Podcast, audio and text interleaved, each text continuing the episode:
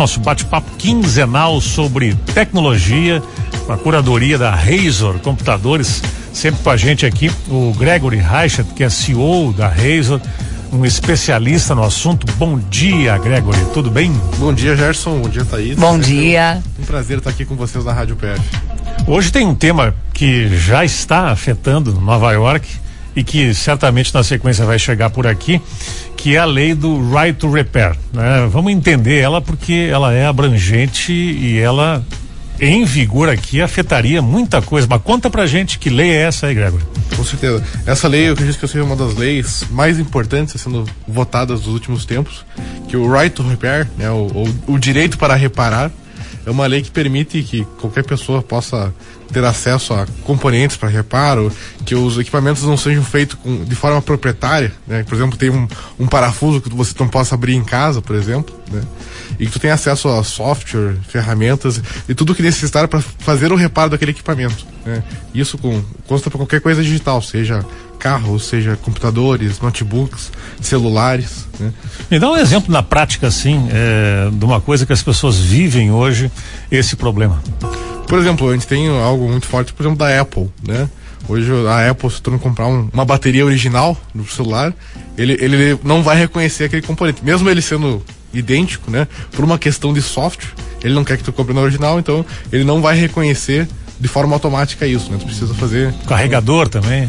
É, tem toda a questão do carregador e tudo mais, né? uhum. né? Então existe muito isso de, de, da trava de software, né? Tipo, de você poder colocar a peça, mas o sistema simplesmente não deixar por não ser uma peça original, né? Uhum. Como acontece muito, por exemplo, em impressora, né? Impressora, para tu poder normalmente usar um cartucho paralelo, uma coisa assim, às vezes tu precisa desbloquear ela, porque ela reconhece aquilo como algo falso, né? Mesmo ela tendo o mesmo conteúdo que um original, né? O que, que, isso tem a ver com o tempo de garantia, por exemplo? É, essa lei, ela, ela certamente ela avança além do, do tempo da garantia, né? Acredito. Isso, é, ela foca muito em aumentar a vida útil do, dos eletrônicos, uhum. né? Porque a gente tem muito problema da, dessa questão de lixo eletrônico e tudo mais, porque a gente acaba usando, às vezes, um aparelho um, dois anos e joga fora simplesmente por o conserto ser mais caro do que comprar um novo, muitas isso vezes. Isso me incomoda muito, cara. Eu acho uma coisa muito maluca. É uma lógica da indústria, mas ela é perversa, né? Eu não consigo entender uma coisa que custa 15 mil que dure dois anos, por exemplo. Que é o Sim, caso de um é. celular. É uma coisa inexplicável. As pessoas aceitam, levam adiante, mas é maluco isso, né? É e coisa, tem a ver com um componente. Normal, né? É que nem, por uhum. exemplo, o, a gente achava um absurdo, dois anos atrás, um celular vinha sem carregador. Né? Hoje é algo padrão para a maioria dos, dos flagships, dos modelos mais potentes, né? Mas tu falaste em coisas pequenas, né? Como um celular. Agora, isso aí pode afetar também carros, tratores, enfim, porque a lógica é a mesma, né? É, exatamente, né? Isso afeta qualquer produto eletrônico, né? Seja ele um carro, seja ele um computador, né? E cada vez mais carros são como computadores móveis, né? Por exemplo, hoje um, tu pega um, uma Tesla da vida, né? Para tu fazer um reparo de um carro da Tesla, tu tem que fazer no concessionária deles, né? A maioria das mecânicas não tem acesso à informação componentes e tudo mais que eles precisam para modificar aquilo. Né? Ainda mais que ele envolve uma questão de software muito maior que um carro tradicional. Né? Então, precisa fazer atualizações e tudo mais. E a maioria das, das, mecânicas não tem acesso a isso, não consegue ter isso direto com a fabricante. Né?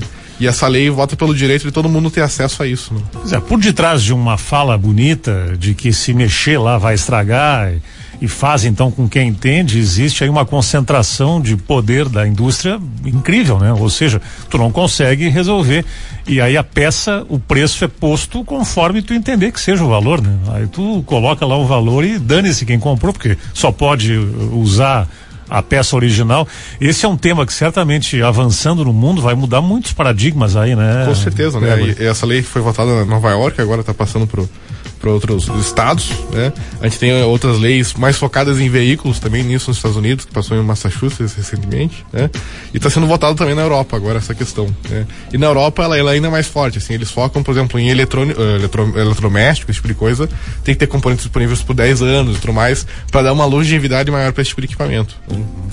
Bom, vocês têm ali um, um, tipo de serviço que envolve isso também. Vocês montam uma máquina inteira, né? Eu acho legal usar o exemplo de vocês. Como é que isso na prática acontece na Razor, Gregory? Assim, da, cara quer mexer lá a máquina. Evidentemente que tu dá um alerta, enfim, mas vocês permitem que isso aconteça, né? Sim, sim. Claro que a pessoa vai estar, uh, vai estar a seu próprio risco, digamos assim, né? Mas ela pode mexer à vontade no, no seu computador, né? Eu sou da ideia que se tu comprou, é teu. Né? Então tu pode mexer, pode trocar, pode fazer o que tu quiser. Se tu quiser colocar algo que não seja da Razer no computador, tudo bem. né?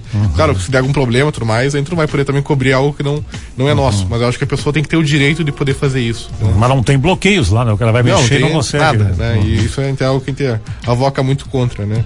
Que nem eu, eu coloco na, na situação, por exemplo, acontece nos Estados Unidos com algumas marcas de tratores que o cara vai trocar uma peça e ele não consegue por essa questão de trava de software. Né?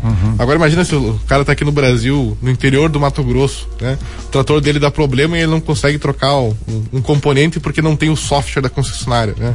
Muitas vezes a, a, a distância inviabiliza ele fazer aquilo, né? Então ele vai perder muito dinheiro ali na safra, no, naquele momento que ele precisa, só pelo fato de ele não ter acesso àquela informação, àquela, e aquele produto, né? Deixa eu aproveitar e te perguntar uma coisa. Como é que tá a crise de componentes no mundo aí? Melhorou um pouquinho? Não? Tá Mesma melhorando coisa? um pouco, É. né?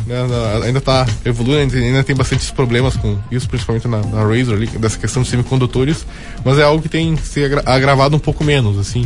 A previsão é que essa situação melhore muito a partir de 2023. Eu tenho ouvido, vi- escutado muito assim dessa tentativa aí de eh, retirar de um local apenas, né, um monopólio do fornecimento. Eu sei que isso custa caro, envolve um tempo, mas eu acho que isso vai acontecer. O mundo descobriu que não pode concentrar a produção de alguma coisa num lugar só, como se descobriu a China, por exemplo. Com certeza. Com Eu acho que certeza. isso vai acontecer. A gente coloca, por exemplo, hoje o Taiwan né, faz 80% dos condutores- semicondutores do mundo. Né? E a maioria do- dos mais de alta performance, assim, do mais avançado, né, é quase 100% feito em Taiwan. Então nós temos uma dependência total deles hoje. E os Estados Unidos, Japão, Europa e muitos outros se tocaram disso agora e viram que semicondutores é como se fosse o, o novo petróleo, né? Porque sem, sem chips a gente não consegue fazer armas, a gente não consegue fazer soluções tecnológicas nem nada. Então a gente precisa disso para tudo hoje, né? Então é um, um- um componente estratégico, né? Um recurso estratégico para os países. Estava num evento no PF Park eh, anteontem e sentei ao lado do professor Olivo, que é um colaborador Olivo nosso aqui, né? E é um estudioso. Ele me falou uma coisa da China, cara, que eu achei impressionante. Ele falou o seguinte: olha, a China, eles estudaram o Ocidente durante muitos anos e até algumas pessoas diziam que a China não se, né, na época do, do- ele deu um exemplo assim, na época das caravelas, eles tinham dez vezes mais o número de caravelas do que a Espanha e Portugal. Por que não invadiram o mundo? E aí eles, não, eu vou te explicar por quê. Eles estudaram com a paciência do Oriente décadas e décadas eh, do Ocidente e eles invadiram o Ocidente no coração do capitalismo. E isso aí de, de, de concentrar a produção de, de coisas que que são caras para o mundo todo, né? Caras que eu digo nos dois sentidos, são importantes e caras ao mesmo tempo e também a questão de fazer mais barato. E aí com aquela coisa de que a lógica lá de, de- de- da relação trabalhista é terrível na China, mas eles invadiram do, do jeito mais sensível, ou seja, eles são necessários ao capitalismo. Achei muito interessante o que Com ele disse. certeza. né? Só pra gente- Só colocando um ponto aqui também que Taiwan não é China, né? Ah, sim, sim, é, sim, um- sim. é um país independente. Sim. Apesar da China alegar ao contrário. Só pra gente descontrair um pouquinho aqui, tem um meme fantástico que diz assim: Deus criou Adão e Eva. Todo o restante foi a China que inventou, viu? tá bom. Gregory, pela tua presença aqui, quinzenal, sempre tão importante, graças e tomara que essa lei aqui, ela, ela vingue, viu? Porque ela é uma libertação pro, pro usuário, né, cara? Não, com certeza, eu acho que esse é um, um caminho sem volta. Sem né? volta, Até né? esqueci de colocar aqui, né? Mas existem outras leis que estão andando em conjunto com isso.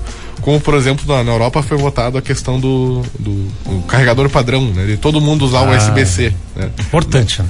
Que é algo Importante. muito importante. né? Pois é, A Samsung andou inventando uma entradinha ali diferente, né, pro carregador dela, né?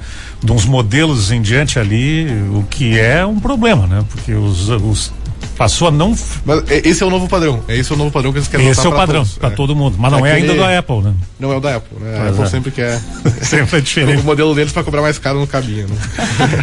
Valeu, Greg. Um abraço. tá? Muito obrigado. Até mais, Gregory. Tchau, tchau.